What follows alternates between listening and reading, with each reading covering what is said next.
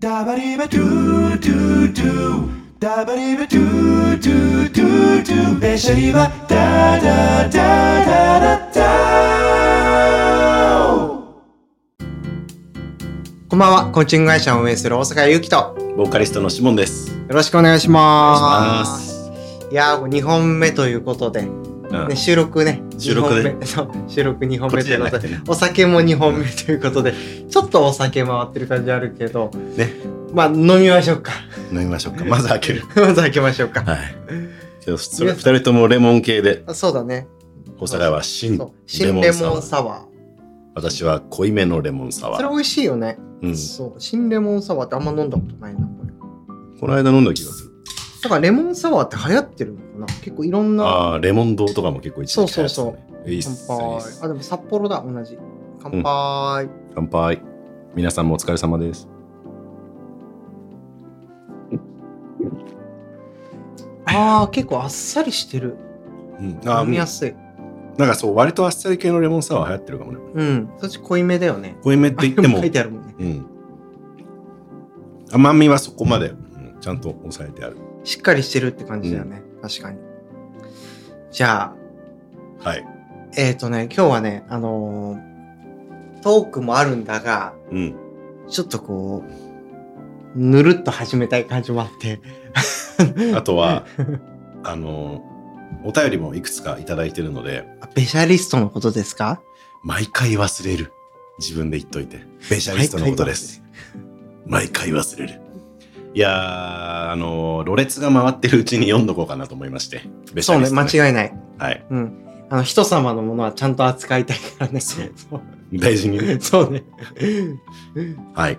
じゃあ、まずは今日はベシャリストからいきたいと思います。行きましょうリリアンヌさんから。こんにちは。以前、シモンさんが淡水がお好きと話していましたが、うんイメージとしては、よく癒し系やリラックス系の音楽に合わせて流れる YouTube 動画に出てくるような場所かなと思いました。森の中で流れる川のせせらぎや小鳥の鳴き声なども聞こえるような、その川沿いの岩の上に腰掛けて本を読むシモンさんを勝手に想像してみたり。はい。うん自分もそういう環境、森林浴に飢えています。うんでもお二人とは違い、やりたい、いつかやると決めたことをすぐに決断して行動することが全然できない人間です。いろいろ考えすぎて先延ばしにしてしまう。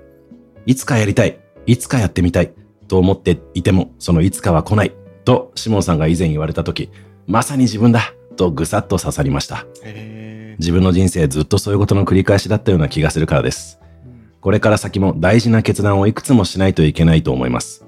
いろいろ迷っていることや現状に不満はあったりするけれど、うん結局は自分がどうしたいかがはっきりしないから何も進歩もない。周りからすると、もうしょうがない、勝手にしなってことになりますよね。どんなに友人からいろいろアドバイスをもらっても結局決めたり、えー行動するしかない。んあ、結局決めたり行動するしないは自分次第。うん何を本当にやりたいのか、将来もどう生きていきたいのかという質問も非常に苦手です。わからないになるからです。うん今もまさに一体何を伝えたいのかわからなくなりました。うんただちょっとべしゃりたかっただけかもしれません。長々とごめんなさい。はい。いなんかほんとこうお手紙のような、や、本当。いや、でも本当ね、あの、本当にそういう溢れ出るこのモヤモヤとか感情をね、書いてくれて全然いいですからね。そうね、うん。そうね。うん。なんかこうこの話に共感できる人っていうのはすごく多いような気もうん。いや、誰しもがするんじゃないかな。うん。そんななんか、これはやるんだとか、これは興味がないからやらないんだとかじゃなくて、やりたいけどちょっと止まってるとかって絶対にどんなレベルでも誰でもあるから。あるしねであとそう目標って何？って聞かれた時にちょっと困っちゃうみたいなことも、あの誰しも経験してるというか共感できる人は多いような気がするうん。あとなんかプラスで思ったのはこの今のこうリリアンヌさんのこうベシャリストうん。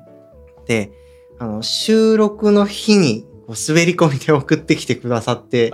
いるじゃん？そう、最後にね、かっこ考えながら考えながら打っているうちに収録は終わっているだろうな、と書いてあるんで。間に合ってますギリギリ。うちらがね、あの、今日収録なんですってお互いツイッターに載せたりしたから、ね多分それも見てもらったのかな。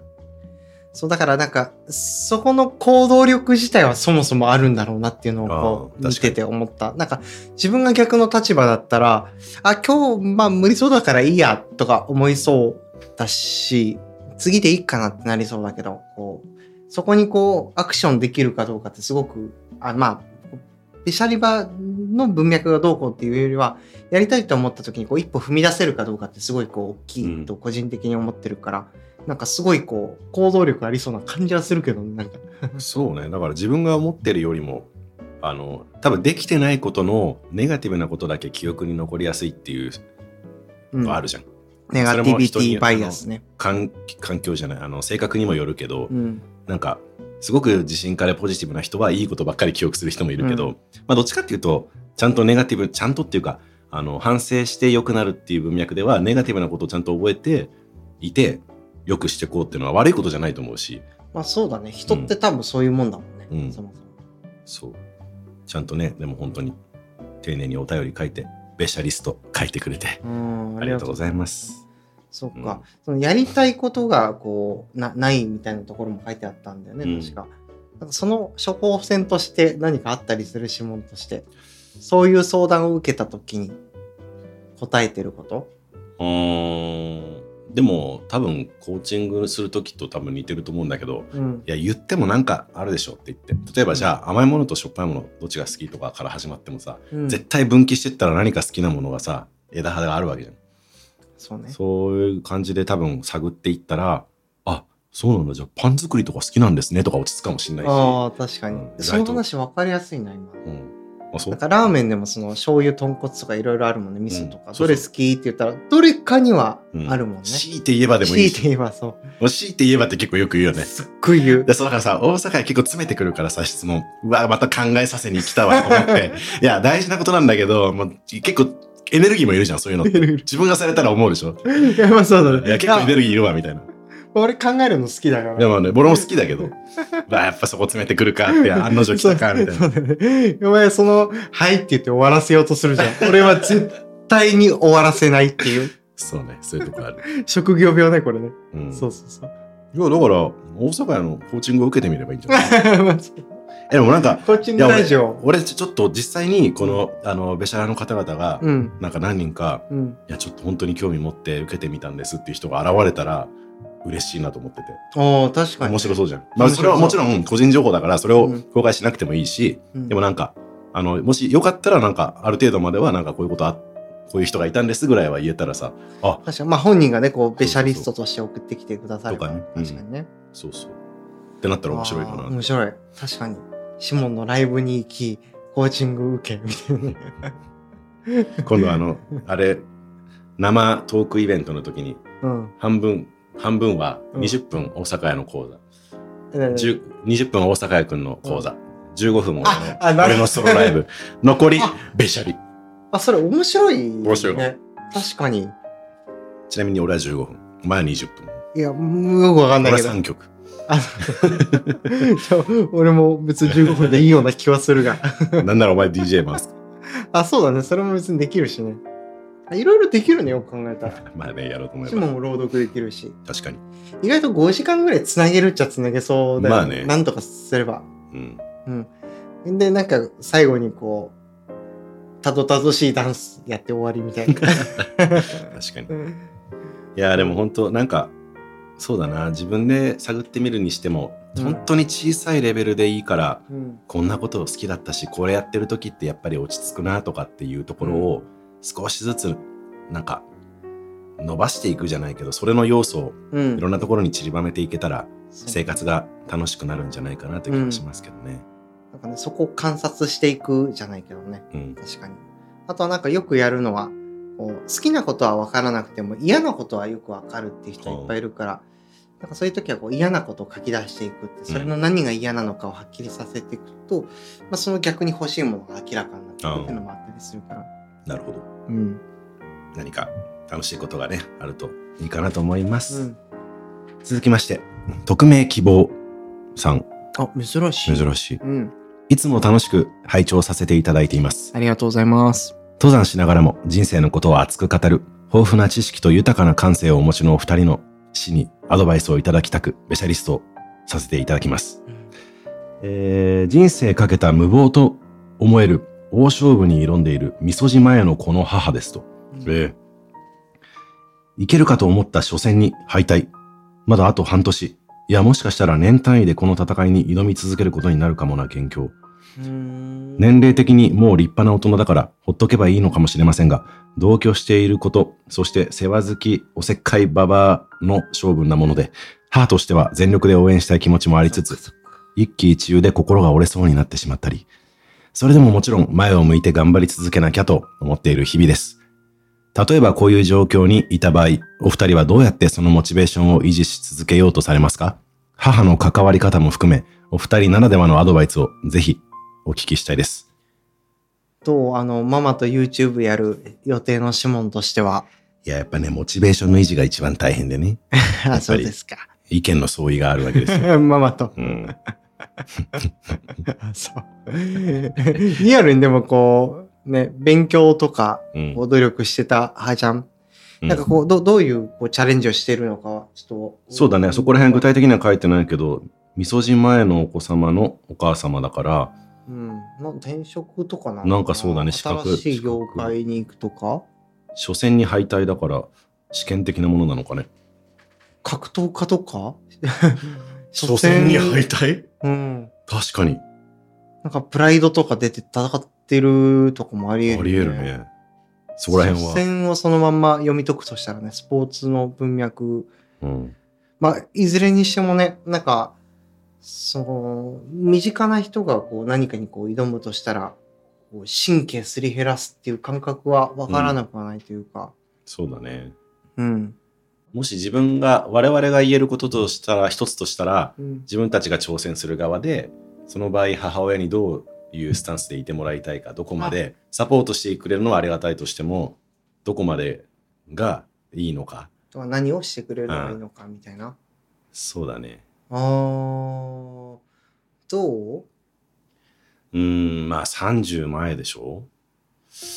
だから、自分で決めたことに根本からなんかぶつかったりとか反論されたりはしたくない。まあそれはもちろんしても応援する気持ちでね、なんか後押ししてるんでしょうけど、それは嫌だっていうのは一つあるじゃん。なんか自分で答え出してこれやるんだって決めたことを、まあそれこそまあ仮に転職だったり格闘家になるとか言った時に、いやいや、やめなさいと言われたらさ、まあ確かにね。まあそれは、うん、どの段階で相談するかにもよるけど、自分でもう答え出してたらさ、うん。反対とか言われてもって話じゃん。答え出てたらそうだね。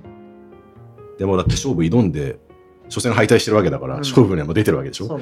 そしたら、でもわかんないけど、なんか葛藤が、葛藤があるのでしょうけど、この文章を見る限り、もうできる限りのことをされてる気がするけどね。どう？なんか印象として。うんそうだね。まあ、その、う。うんん、逆にどこも介入しすぎちゃってるかもしれないという可能性は含んでるけど、うんあの、本人の言い分と言い方としてってこと？そうそうそう。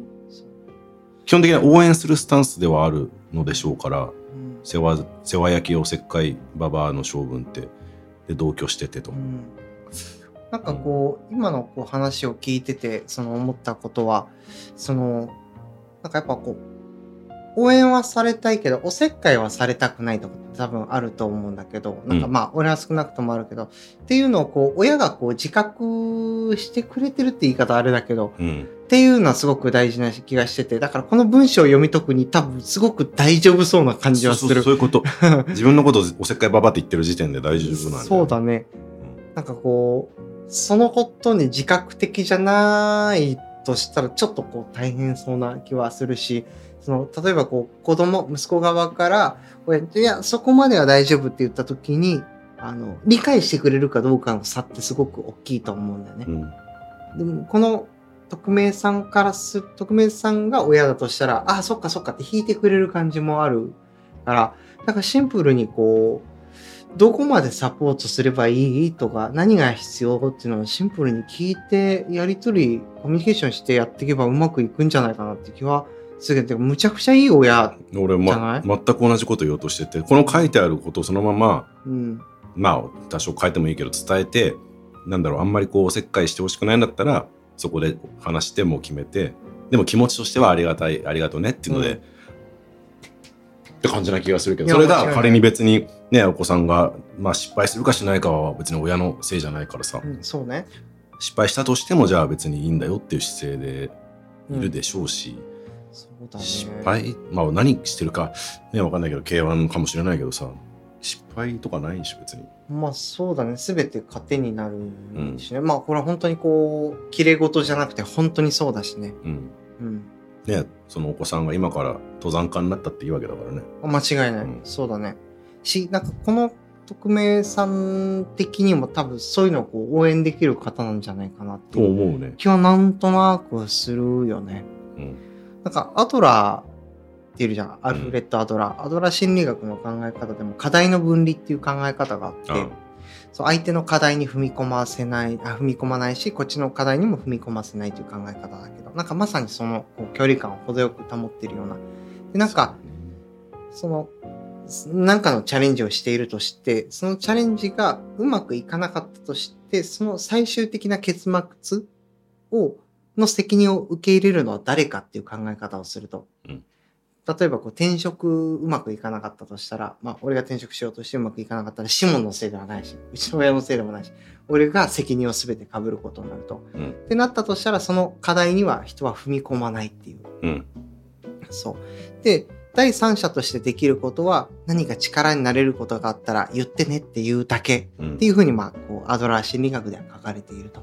でもそれはなんか実践されているような感じがするし、なんか自分もこういろんな人のこういろんな相談に乗ってきて、あの、意識してることは相手の課題に踏み込まないことだし、あの、なんか、なんか言いたくなる時もあるけど、なんかあったら言ってね、にとどめて、あの、止めておくことが多いし、それがなんか一番今まででベストだと思ってるから、匿名さんにすごく、のあり方にすごく同意する感じはあるかも。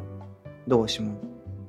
うん。いや、そうだと思うし、やっぱ自分と母親の関係というか、うん。母親のあり方みたいなの見てると、やっぱり、あのー多分ね、あこの匿名希望さんも、もう痛いほど子供にちゃんと伝わってると思うんだよね。この、うん自分もほっとけなくて何かしてあげたいんだけど、でもなんか言い過ぎてもよくないっていう気持ちまで多分伝わってると思うから、うん、そうん、なんかそれを、まあそのままあんまり語らずにその距離感で行くのか、一回ちゃんとなんかまあちょっと話してみるのかの差ぐらいかなって気がする。うんどっちがいいと思う？ーん、まあ性格にもよるよね。なんかあんまりそういうのをいちいち言わなくてもよくないっていうタイプもいれば、言った方がすっきりするっていうのもあるから、うああ、まあ確かに。どっちタイプ？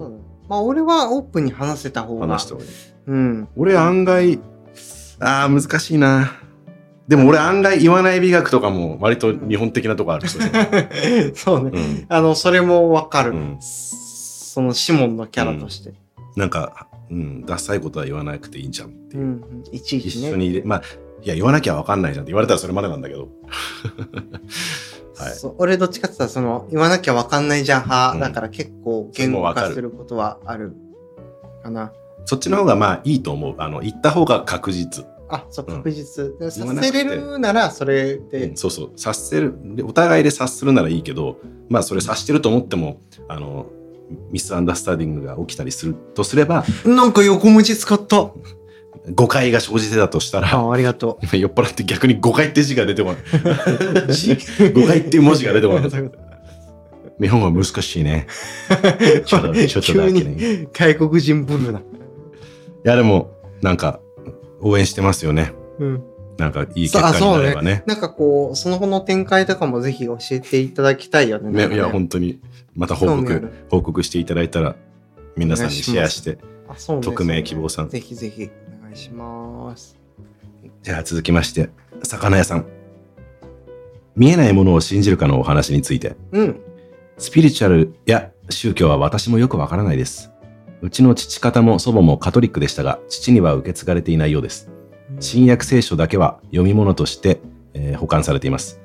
シモンさんのお名前には十二使徒の意味合いや響きも含まれているのかな？まあそうですね。はい、火の玉のお話、臨場感があって階段を聞いているようで面白かったです。小児の勇気少年とお兄ちゃんかわいい。かわいい。私は10代半ばで特別に思う人が亡くなった時にずっと幽霊や怪奇現象に出会いたいと思っていました。世の中には目に見えない説明のできないものがあると信じてみたかった。夜中の電信柱の下や踏切や電話ボックスなんかを凝視してみたけど、今まで一度も出会えたことはないです。なので私もまだ保留です。それこそ悪魔の証明のように存在しないことの証明はできないのかもしれませんね。幼い兄弟の見た光が科学で証明のできないものだとしたら私はなんだか嬉しいです。こううまく言語化できないけど、素敵な文章を書かれる人だなって思ってなんか。そうですね。うん毎度魚屋素さん。敵なというか。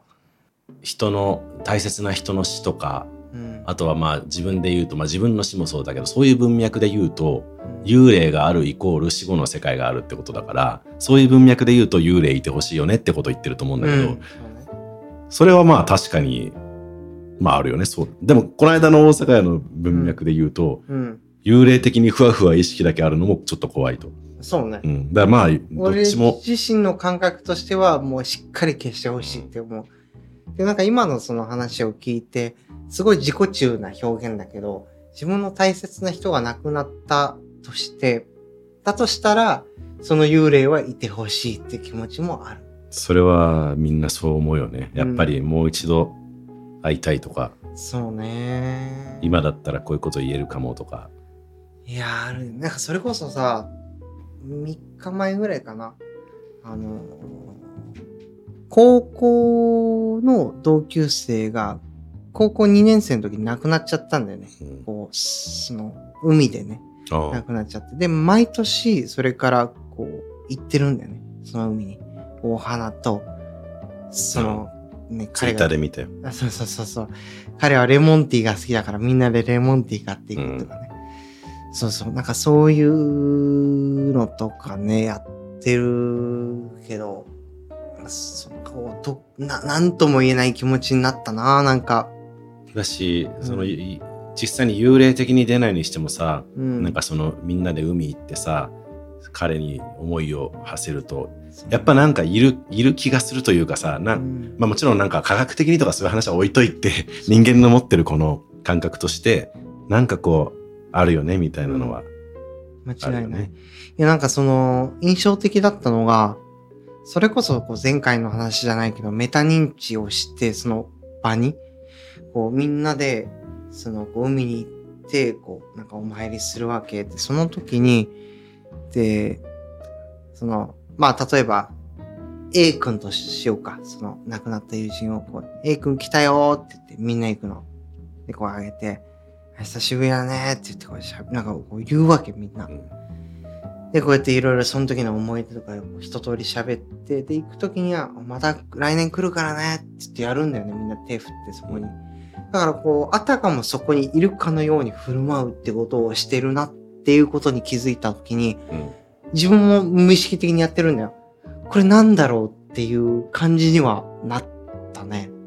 だからこう、いるいないとかっていうよりはこう、うなんかそう、そういう次元じゃないというか、うんうーん、なんか、まあ、自分の心の中にいるからそうしてるというか、いてほしい。なんか、いてほしいって願ってるともちょっと違うかもしれないけど、いや、別にそこにいるみたいな感じ。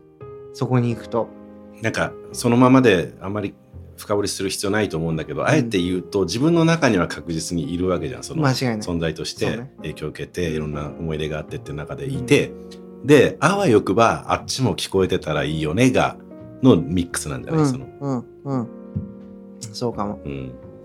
なんか、よく思うこととして、その人が亡くなった時になぜ悲しいかっていうことをよく考える。あ、まあ、よく考えるとか前考えてたんだけど、それはこう、自分の中にその人といた時のパーソナリティがあるからっていう。うん。だからじいちゃんといる時にはこう、じいちゃんといる時に自分のキャラがあるけど、でじいちゃんが亡くなった時には、そのじいちゃんといった時の自分ってもうそれ以後一生使わなくなるわけじゃん。50年とか60年ぐらい。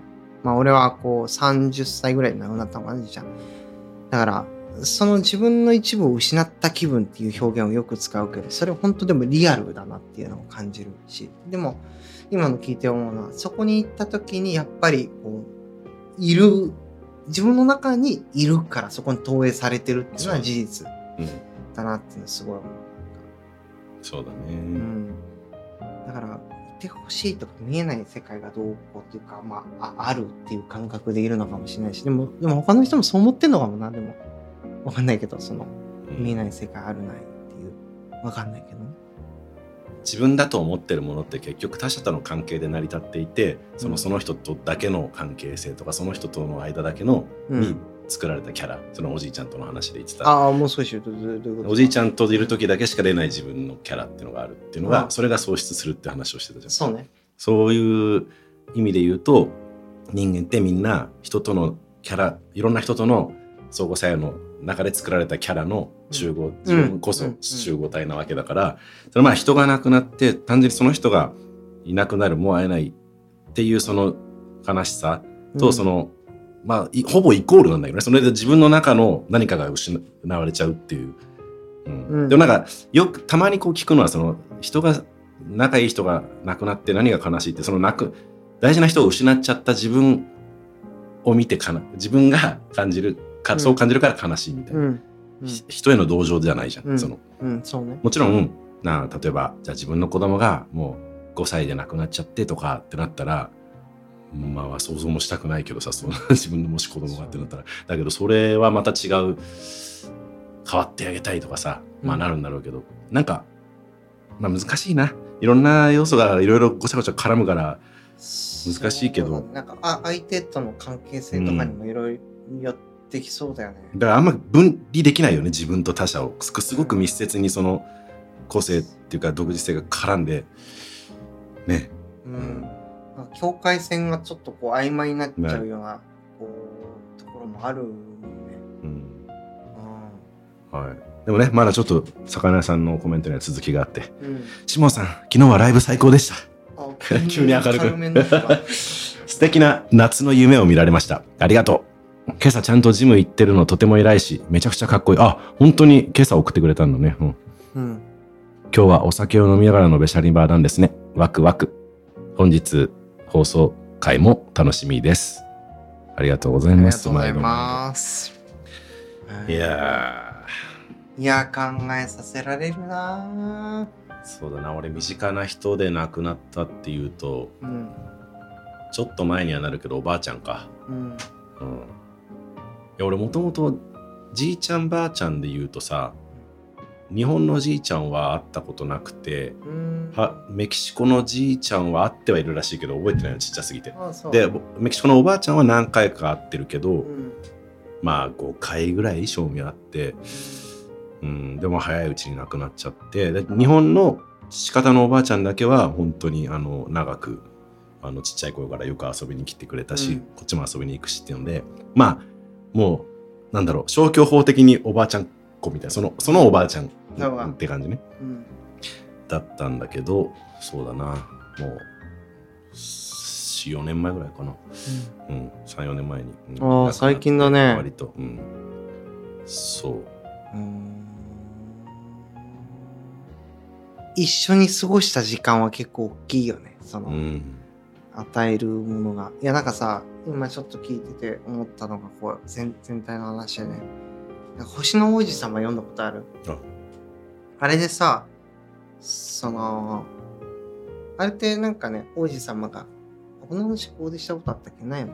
ないと思う、ねなんか、あれファンタジーだから、星の王子様がこうある星でこう、まあ、生まれて生活していると。で、その星の中にはバラが咲いてるんだよね。で、バラが咲いてて、で、こう、その、まあファンタジーだからバラ喋るわけ。で、仲良くこう喋ってるんだけど、まあある日喧嘩しちゃうんだよね。で、喧嘩したからって言って、その王子様が家を出ると。で、いろんな星を旅すると、もういいって言って。で、いろんな星行くけど、なんか違う違う違う違うって言って、最終的にたどり着くのが、すっごい大きい地球にたどり着くんだよね。で、その地球にたどり着いて、こういろいろこううろうろするんだよね、星の王子様は。で、その時に、あのバラ園に行くんだよね、王子様は。で、バラ園に行って、でもうたくさんのバラを見てしまうと。で、その時どう思うかっていうと、世界にとか、この世の中にバラは、あの自分の住んでた星のあのバラだけだと思っていたのに、こんなにバラがあるんだと思って、だから、ありふれたバラの一つなんだと思って、こう、がっかりしちゃうんだよね。落ち込んじゃうと。ですごいこう、悲しむわけ。で、自分のその、まあ、降り立った、地球上に降り立ったところに戻っていくわけ。で、そこにこう、まあ、ファンタジーだから、狐がいるわけ。まあ、メンターみたいなキャラクター。言い方受ける。そう、メンターみたいな。メンターの狐がね そうそう。狐がいるわけ。で、で狐に話すんだよね。いやいや、もうバラ見たら、すげえ悲しい気持ちになったと。話をするんだよね。あそうか、そうか、と。あ、そうだったんだね、と。で、もう一回、そのバラ園に行ってごらんと。今の君なら、あのバラが、自分の住んでた星のバラが、あのバラだけが特別だってことに気づくから、ということをこう、言われるんだよね。改めてこの対話、メンターのね、狐と喋った上で、こう、バラ園に行くわけ。で、バラ園に行って、バラを見たときに、はって思うの。確かに君たちは綺麗だと、バラを見てね。でも、君たちのために僕は死ぬことはできないと。命を投げ捨てることはできないと。でも、それは僕の星犬のバラをこう第三者の人が見たとしても同じことを思うだろうと。うんことを言うわけ。でも、あのバラは僕にとって特別なんだと。なんでかというと、その、寒い時にこう囲いを作ってあげたのもあのバラだけだからと。で虫が来た時にそれを追い払ってやったのもあのバラだけだからと。で、愚痴や不満を聞いてあげたのもあのバラだけだからと。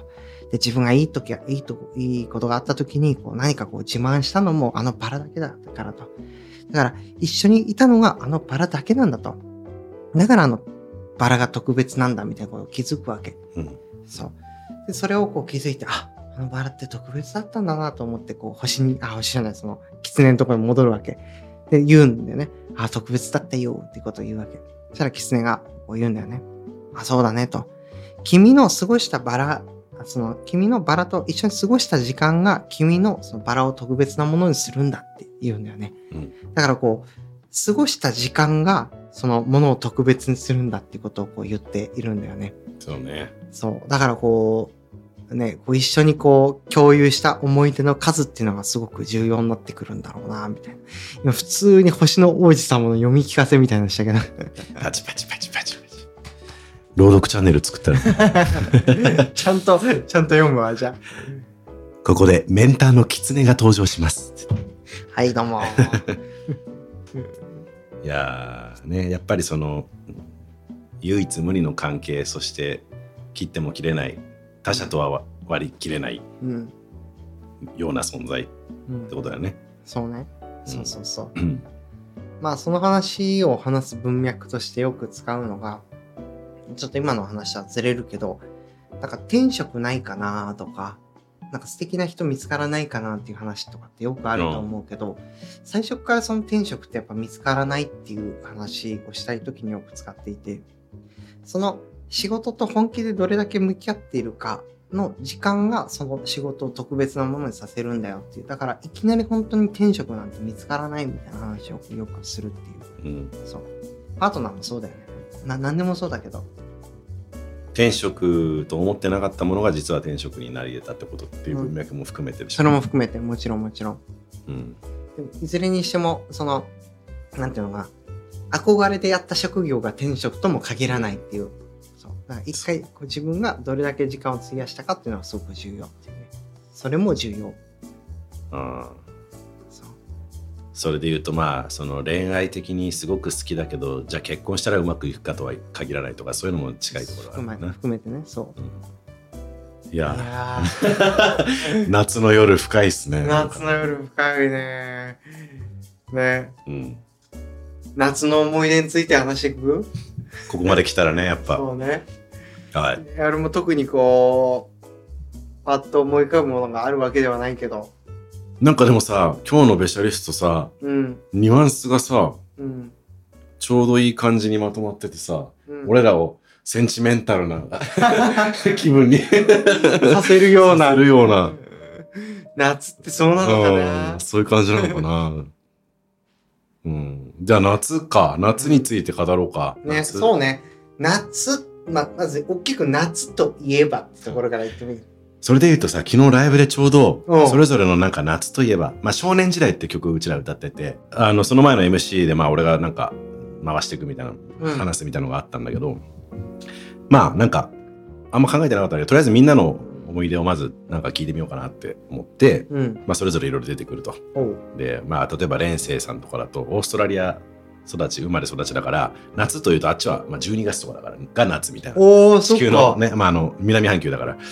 でいうとまあなんかクリスマスの思い出だったりなんか家族でそういうパーティーするみたいな年末感っていうのが出てくる一方まああーもう一人幸次郎さんはまあやっぱなんだろうおばあちゃん家に帰ってとかいわゆる、まあ、かき氷とかちょっと昔のあのうん扇風機、なんか透明なあの青い なんかあ、わかるあのわかる。はあるよ羽のね。とかあとはまあ宿題をみんなどうしてた？みたいな最後まで残すタイプ？みたいなさっていうなんか俺さ野球部のことも思い出してさ、うん。いや夏休みくそ暑い中クソとか言っちゃいけないですねとても暑い中 今更何よってまあね。いやほんとさ真っ黒黒になってさうん。もう大っ嫌いなフットワークやるわけじゃんうん。でもなんか終わった後のさうん。まあ昼過ぎとかに終わってさ、まあ、昼ぐらいに終わってそっからまた遊びに行くわけじゃんみんなで、うん。あのすがすがしさはあるじゃん。ああ、そうね。あの感じはなんかやっぱりそうどうする何するみたいな。あきつかったけどその後また元気出るみたいなさ。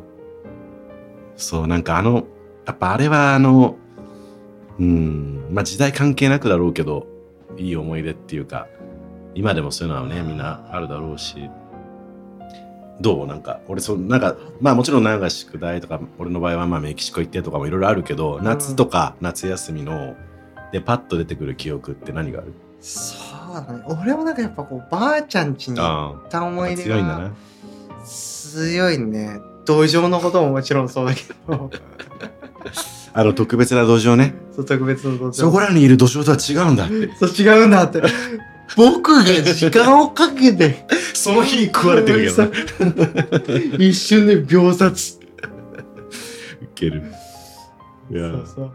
そっか。まあ、おばあちゃんちとかやっぱさ、うん、俺おばあちゃんがもう、もともとまあ新潟出身の人だけどう、ん、基本東京住んでたから、なんかうんいわゆる田舎の、なんかさ、そのおばあちゃんちみたいのってなくて、ないのか。そうなんかそのね、よ良いじゃん、そういうのって。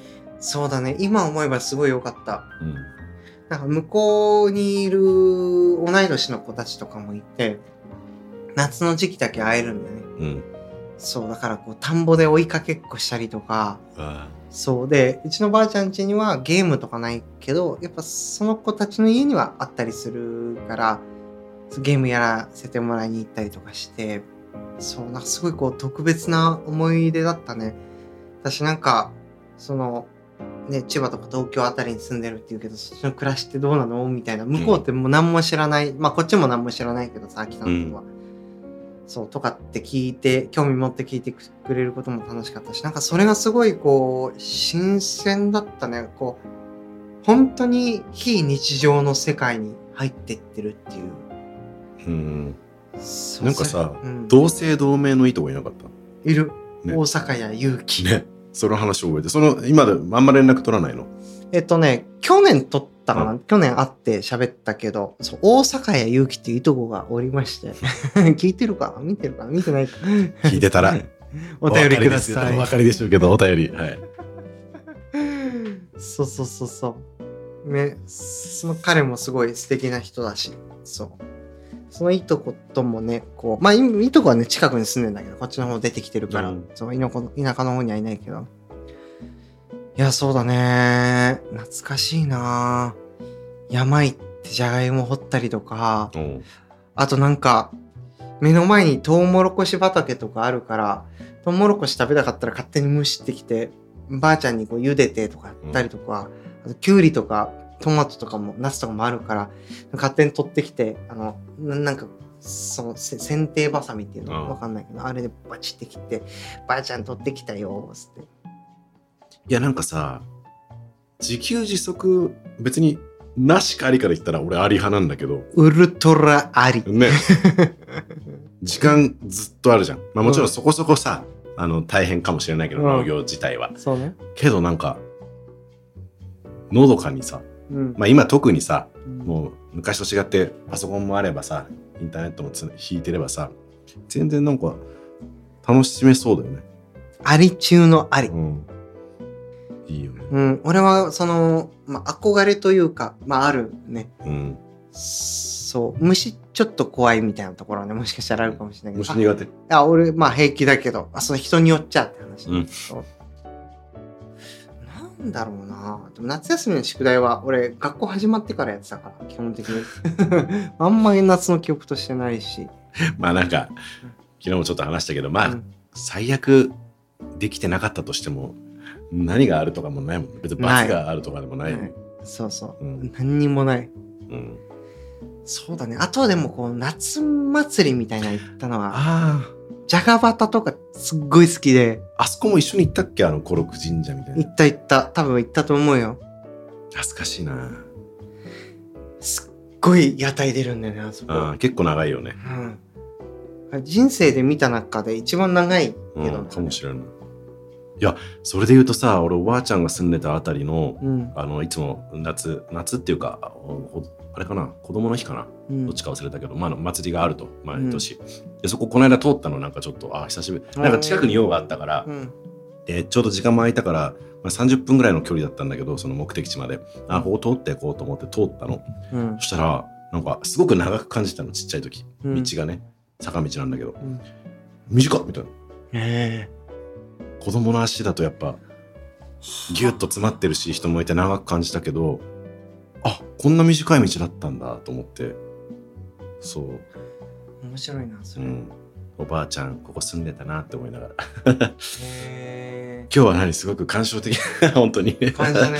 でもなんかさ、その、大人になってからそういうところ歩いても、こう、パスしちゃうというか、スルーしちゃうけど、子供の頃ってその、一本の道ですら、なんかこう、得られるって言うとちょっと違うけど、こう、解像度高くない？いやだってさパッと歩いててさそこら辺にさ面白いバッタがいても大人になったらあんまり目に入ってこないと思うんだよ。はいね。ポッドキャスト聞きながらさあ次の電車まであと5分かとか思って歩いてたりするとさ、ね入ってこないけど子供は多分さ無邪気にその道がもう全てみたいな感じだったらさその中でめちゃくちゃ最大限楽しむっていうかね好き勝手するわけじゃん。あれ大事よね。大事だね、うんだ大事にしたい、うん。うん、たまにやっぱり思う。なんか意識的にしないと普段からできないけど、なんか今日は一回音音情報遮断して歩いてみようとかってやると、やっぱ見え方違うもんね。どうしても音聞いてそこに意識いってると、視界がやっぱり狭くなる。見えては入っているいるとしても脳に入ってこない。ちゃんと。なんかあの頃のようにこう感受性豊かにいられたとしたらなんか何が起きたとしても幸せでいられそうな気はするうん。だって目の前にこうハッピーなことがあるわけじゃんうん。その辺の道歩いててもハッピーなわけじゃんうん。面白みを見出せるというかこう今風の表現をするならこう今ここに常にいるもんねこう子供ってうん。この後どうしようとか、ああ、さっきのあれどうだったのとか、いちいち考えないもんね。とにかく何にも考えず今に集中してるわけだもんね。それがでも一番理想だよね。そうだね。うん。だからこそ新しいことが思い浮かんだりアイデアが生まれたりもするだろうから、うん。うん、なこの間なんか誰か哲学者からフランス人かななんか最近流行りの名前忘れたけど、うんが言ってたのはなんか経営とかも別に年関係なく子供も混ぜていくべきとそういう柔軟な発想そういう今をさ全力で生きてる人だったらなんか一見突拍子もないことを言ってるかもしれないけど結構クリエイティブなこと言ったりするかもしれないし、それをバカにするんじゃなくてああその発想をじゃあ大人がそこに補足してってあげて、新しいサービスができるとかもあるかもしれないし、うん、もちろん全部自分だよね子供はできないから発想だけ、ね柔軟な発想だけを抽出してってうん。言ってたな。ああ、それはど同意できるな。うん、うん。ななんていうのかな。子供って結構前提を疑ってくるじゃん。うんなんでが多いんだね。なんで星って明るいの？みたいな。いや、でも大人からすると、いやいや、光ってるから、なんで光ってるの？みたいな、その問いをどんどん立ててくるじゃん。そうだね。その結構クリティカルシンキングっていう視点が入ってくるような気はうんすごいする。うん。そういうもんだからっていう発想じゃないからねう。ん。そういうもんだからってなると思考停止するからね。うん。うん。からやっぱこう自分が自分というかこう関心がこうすごく深いからそういう鳥が立つんだろうね。こう今ここに集中してるからこそ。うん。夏の思い出。うちら二人の共有した夏の思い出で言うと、まあそれこそさっき野球部って言ったけど、そうね。なんかあるかな？なんだろうね。なんかどっか行ったりしたっけ？夏で。あったっけ、まあ、カラオケはよく行ってたけど。夏限らずだもんな、別に。そうね。海行ったとかあんまないよな。あったっけ？あ大洗の海行った。あーちょっと夏の終わりぐらい？そうだね。やっぱ大学生ぐらいかでも。の時だね懐かしい。なんか、そうね、一応あの、寿司食って、ちょっと、そうだっけ？ちょっと、まあもちろん海水浴までは行かないけど、うん。そう、一応あの、まあね、あの、漁港も近くてみたいな感じで、そうだね。足だけぐらい、あの入ったよね。お正が車出してくれて。そうだねあとあれじゃない？台湾とか。台湾も夏。台湾夏だったっけ？ああの台風来てたから多分夏なんじゃない？あ急にめちゃくちゃ降るからね。そうそうそう。あのガチョウの肉とか食べた気がする、ああ、本当だから、うん。懐かしい。あの、英語とかも通じないから、でなんかちょっとディープなとこ行こうぜって俺が言い出して、そうそう。いやお前にしては珍しく結構攻めたというか。めちゃくちゃディープで、あの、言葉も通じないんだけど、とりあえず入ってみようっつって、二人行って指で、っつって入って、メニューわかんねえなってなって、そう。とりあえず壁に貼ってあるなんか名物っぽい、うん。なんか多分雑誌に取り上げられたかなんかで、あ貼ってあったんだよ。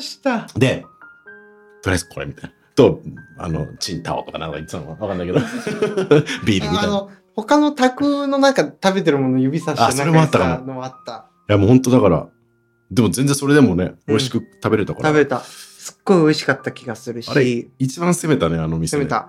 しあのお前の底力を見た気がした。いや俺は本当に借りてきた猫のような感じになった記憶がすごいある。えこれ本当にどうしていいかわかんないって思ったっていう。いや、俺も一人だったらちょっと行かないかもよ。うーんそのポスター一緒に見つけてあれいけんじゃねってなったのは記憶ある、うん。あでもあれすっごいいい体験だったね。ね。なんかでもやっぱりあれは美味しかったかどうかは分かんないけどやっぱ記憶に残るのってやっぱ感情の動きが大きいものだよね。うちらとしてなんとなくハードル高いけど、うん。それを乗り越えて、たどり着いたあのガチョウに行くという、そこの記憶が残るよね。そ味はそこまで覚うえてない。なんとなくしょっぱいっていう記憶だけはある、うん。ちょっともう一回行くか。台湾行くか。行くか。あれだな。うん。台湾山あるん？台湾山ある？えっとね富士山より高い山ある。台湾でついでに登る？ついでのレベルじゃないよ多分いや、だからそこじゃないにしても。台湾もほら山あるでしょうから、他にも。ああそうねそうね。ああそうかそうかそうだね。台湾ちっちゃいから多分そこしかないと思う。そこしかないんだ あでもそれありだね。あそれめちゃくちゃいいね。いいかもね。なんか俺のなんかロマンとも一致するわ。ロマン？人のやらないことにチャレンジしたいとあかそういうのがあるからそう一回もうサクッと富士山をクリアするとかもやりつつそこ登れたらいいね。今までどんなや山登ったのっていう時にこうそそこの名前出したい。結構、あ、2なの？みたいな。できる。って思われたい。すげえバカな。できる。うん。こいつできる。まあでも海外の山登ったぜって言ったらなんかちょっと言いたい。一個レベル上がった感じあるし。言いたい。そういいかもね。台湾だったら近いし。そう。えー。そうそう。ね台湾行ったもんな。うん。なんかタイも行ったしね。コンビニ入るとどこ行ってもあの八角のなんか煮卵みたいなやつの匂いするの覚えてる？えわかんない。なんだ強烈で。ああ思い出した。コンビニ臭い問題ね。そうそうそう。あったあった。そう。あでも香港とかも楽しい。あでも下本は行ってないけど香港とかも楽しかったなあのマカオとか楽しかっあ行ったんだ。たカジノ。パジャマで行った。買った。買ったじゃあごちそうさまです今日。こ のいやあの時の？持ってないよ。この後立ち飲み屋でも行こうかなと思って嘘だろいやでも1万円とかかけたような気がするけど、それでなんか1万5千円とか2万ぐらいになった記憶がある。あ、でも、掛け金としては多分相場としたら少ないんだろうけどね。だから健全なねそうそうそうもうやる人は本当それこそ酔っ払ってったら100万とかかけそうだしいや怖いよねす。ごいね確かにいるんだろうねうん。ご飯美味しいしねあの辺とかってやっぱりまあ中華系はやっぱ美味しいですよね。美味しい、まあ東南アジアもそうだけど。美味しいあの本当にこう忘れられない味があって、うんえっと香港の日本にないあの店だから正確な読み方わかんないんだけどディムディムサムみたいな名前の店があって、うんいや適当だよ日本適当そうでも絶対今調べてる人いるよ。いやーし調べないでくれ。ちょっと恥ずかしすぎる。ディムディムサムみたいなのがあって、その、そこの、あ、なんて言うんだっけ、あの、ヤムチャ？うん。がすっごい美味しくて、あの、日本で有名なとこだとディンタイフォンとかうんあるじゃん。なんかそれをしのぐぐらい自分的には美味しくて、うーまいってなって、それになんか滞在1週間ぐらいだったんだけど、それに気づいたのが4日目で、そこから本当に6回ぐらい行ったか。通ったな。そうそう。えーででもあれは、もう一回行きたいね。じゃあ軍資金10万ぐらい積んでいこうかなマカオ。そうだね。あ、バカはね。ギャンブラーじゃないですけど別に私。そうね。あの、まあ、香港行ってね、香港からあの、フェリーというか、あれが出てる、2000円ぐらいで行けるから、マカオまで。そう。あ、あの船も面白い。ジェジェットなんとかみたいな。あすんごい揺れるけど。あ。いやーベシャリは海外旅行企画かう。ん。スピンオフが増えますね。増えるね。っていう、なんか、メシャリを収録するからっていう理由をつけて、いろんなとこに行けそうだよね。ねそれでもそれって人に勧めたいとそれこそさっきのさあのうんベシャリストもそうだけど、そういうなんか人巻き込んだりとか理由つけたら、なんかやるじゃん。やる。それはさっき出てこなかったけど、うん。あれありかな。リリアンヌさんかな？そのなんかどうしてもこのね踏み出せないとかなんとかっていうこともあるけど。なんか巻き込んでそれがあるからやったんだというなんか理由付けするとそうね。うんそれこそ、シモンが前言ってた、自分との約束が人との約束に変換されるというかね。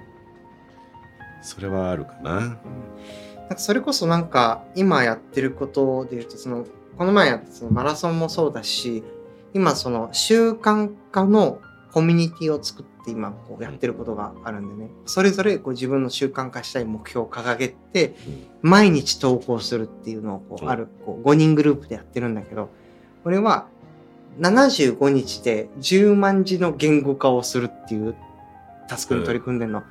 まあ、10万字がどれぐらいかっていうと、本2冊出せるレベル、かつ、卒論3万字ぐらいじゃん。あれ3本分を75日やる。2ヶ月半で。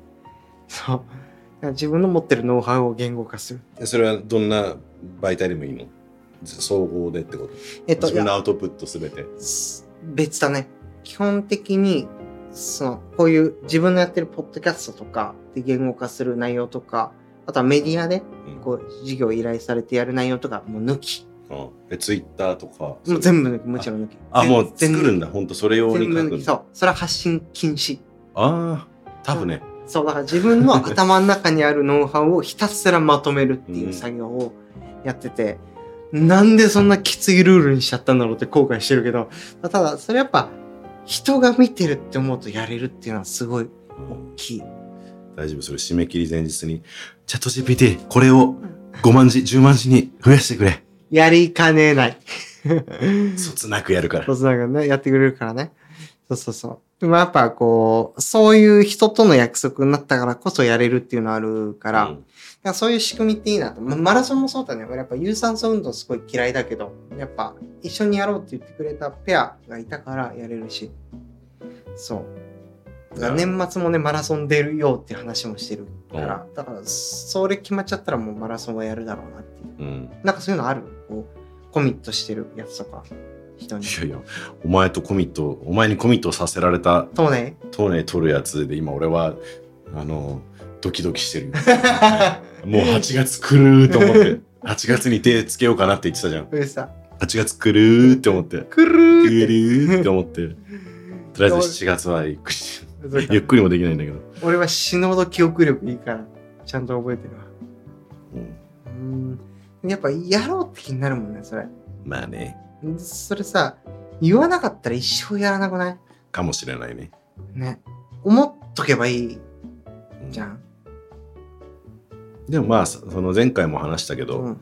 あのーまあ多分これが放送されてる時には YouTube チャンネルが何かしら投稿されてる気がするんだけど、うん。されてなかったらすいません。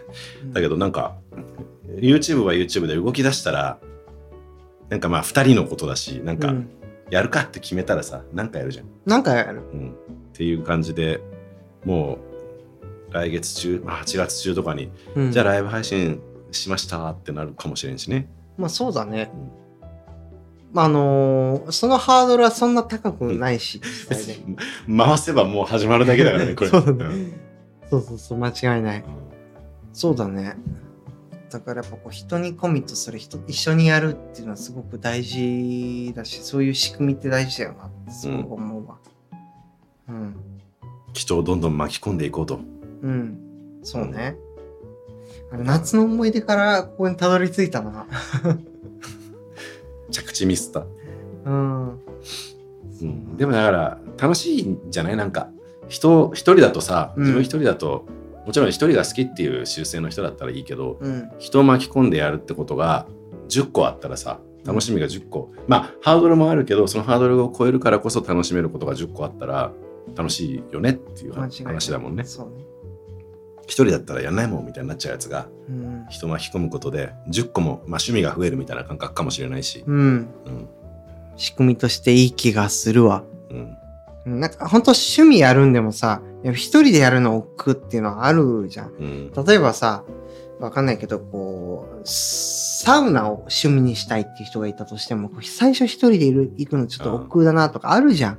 確かに大体みなんかみんなと行くとか誰かと行くって人が多いサウナ部とかあるもんね。やっぱあれも機能してるよね、やっぱり。あとまあ同じ達成感を人と共有したいっていうのはもう人間のもう習性なんでしょうね。そうだね。あ、確かになんか、この世に自分だけしかいないとしたら絶対マラソン走んないし、筋トレも絶対しないし。そうだね。うん。まあ、こう、語学とかも勉強しないし、てかそもそも勉強もしない。い言葉いらないし。らない。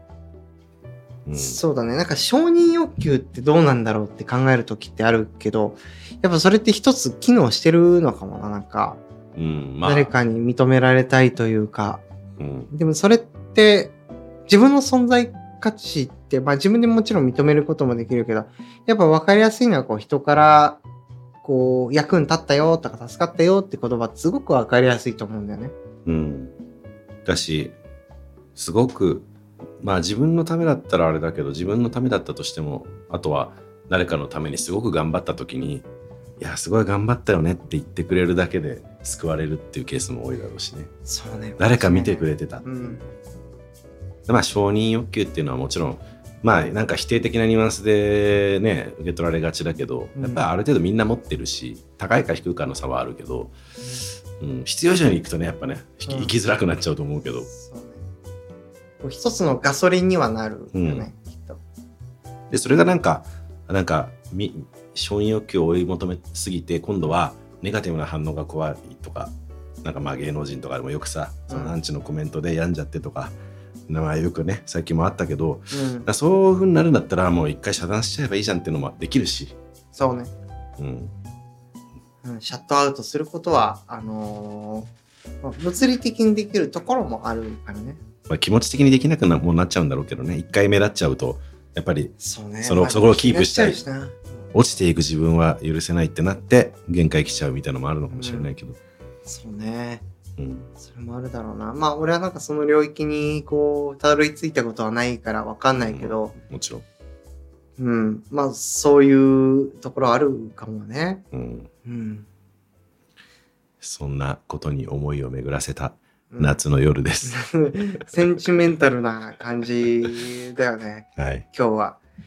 なんか、こう、今、締めたい感じもするけど、ね、こう、ダラダラっと喋ってきて、なんかこう、まとまりのない感じもしてるけど、あまあコンセプトはしっかりしてたけど、うん。なんかキリッと終わる感じじゃない？ね。ないねゆるっとこの夏のそうね。なんか星空を 見上げながら終わっとこうかみたいな感じの雰囲気が出てる。その雰囲気だね。スズムシ。えスズムシじゃないな。うんホタル。うんうん。儚いね儚いね。こんな儚かったっけ、ペシャリバって。もっとなんか、あの、聞いた人が笑えるとか明るいみたいな感じの要素もあったと思うけど、またまにあ、はた、たまにはね。あの、はか、はかない感じで締めの言葉言ってもらっていいですか？はかなめで今日。儚めでじゃあ行きますよ。うんはい、ということで、ベシャリーバーは毎週水曜日の夜20時から Apple Podcast、Spotify、Amazon Music、Amazon Audible で配信しております。晩酌をしながら通勤時間や車、電車の中で聞いていただくのがおすすめです。面白いと思っていただいた方は、フォロー、評価いただけるのとっても嬉しいです。Apple Podcast、Audible だと評価のほか、レビューも書けますので、ぜひよろしくお願いします。今回もなんかすごいこうね、切ない感じではありましたが、はい最後までご視聴いただきありがとうございました。ではまた切なかったバイバイはい。